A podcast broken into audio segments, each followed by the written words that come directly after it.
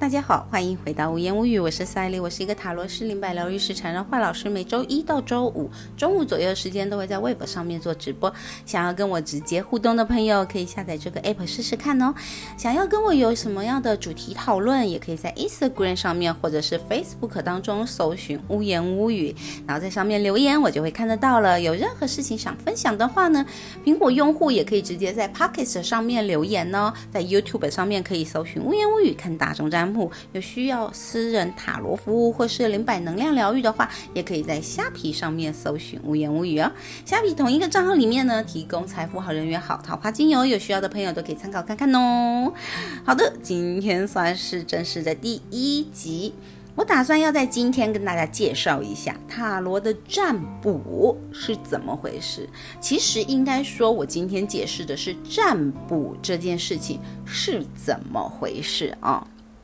正式开始之前呢，还是要先来说一声，以下的内容呢，很大部分其实是来源于《七十八度的智慧》这本书，是由商中出版的。然后今天还包含了另外一本书的看法，叫做《密典卡巴莱恩》，它其实就是所谓的卡巴拉。如果对于神秘学有相对兴趣，就是。对，如果你有兴趣的话，应该听说过卡巴拉的生命之树哈。那密典卡巴莱恩呢，就是在讲它的七个。呃，最基本的原则，七个最基本的法则，应该是法则对。然后它是由世子文化出版，如果有兴趣的屋友都可以买来看看哦。好的，我们回来，很多人一听到塔罗哈，如果对塔罗完全没听过，完全不熟悉，会有一种啊，塔罗是什么？没听过什么什么罗什么罗这样子哈。那如果对塔罗有稍稍一点点。听过或者是知道的话，就会知道它是一个占卜或者是算命的工具。但其实大家知道吗？在历史上面，我们看到的塔罗大部分是一种卡牌游戏哦。那反而在占卜方面的资料是相对的非常的少。为什么它会从卡牌游戏变成占卜工具呢？其实最简单来说，就是因为人类的信念，因为在当时的人类相信万事万物都是有它相关联的地方，所有的事情都会有它存在的意义，没有任何一件事情是随机发生的，所以就会有像土耳其的咖啡占卜。或者是利用铜板来占卜，利用石头来占卜，然后或者是利用星象来占卜，然后甚至有的会利用鸟飞过天空的模式来占卜之类的。就是人类可以利用任何东西、任何事物、任何模式来算命。那可是现在的人呢，会把这种现象用随机来解释。其实随机的概念出现的时间呢？已经比较接近现代了，因为有些人会称之称它为偶然啦。其实没有一个事件是真正的随机或是偶然出现。当我们把某些事情称作随机或是偶然的时候，这只是在表达我们没有办法去察觉、没有办法了解这些事情背后庞大隐藏原因的一个词汇，就像是我们。以骰子来做例子好了，骰子如果落下的那个点数，它其实并不是偶然，它其实是一种必然，就像是遵循某些定律一样的正确，它可能是一连串的原因所造成的结果，它有可能是骰子在盒子里面摆放的位置，又或者是我们拿起来的方式，啊，也有可能是我们在丢的时候肌肉释出的能量，啊，也有可能。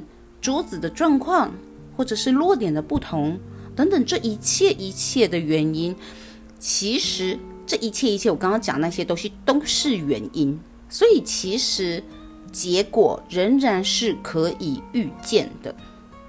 在这些可见、可以看见的原因背后，其实也有一连串不可见的前提因素。那这些所有的因素其实都会影响到落下的骰子。当我们足够检视这些前提因素的话，其实就可以很清楚的看出，在同一个时间、同样的状况，所有东西哦，所有的东西都要一模一样的状况，骰子就不可能以其他的方式掉落，这就是必然。一长串的连锁事件的因果效应，使它呈现目前出现的状态，而目前出现的状态，其实也是连锁事件的其中一部分。并且从现在开始到之后的千百年，其实也会继续的制造出无数后续的事件。所以这个东西就是在跟大家讲说，没有所谓的偶然，只有必然。好，让我们再回来继续谈随机这一个概念哈。当我们现在无法找出逻辑上有联系的事件相关联的时候呢，就会认为哦，这是个随机，这是个偶然哈。那这样子的话，我们的占卜又是怎么一回事呢？感觉好荒谬哦。在这里呢，我就要提出一致法则。这个法则呢，是在说其下如其上，其上如其下。好，如果有兴趣，可以自己去查一下。它是属于赫米斯的七大法则之一。哈，那赫米斯的七大法则，如果没有意外的话呢，我会在讲完所有的塔罗之后，再来跟大家分享这七大法则。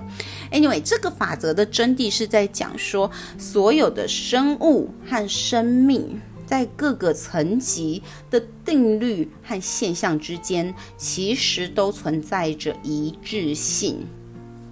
我们就跟宇宙的万事万物一样，都在遵循着相同的定律和法则，而且具有相同的特征。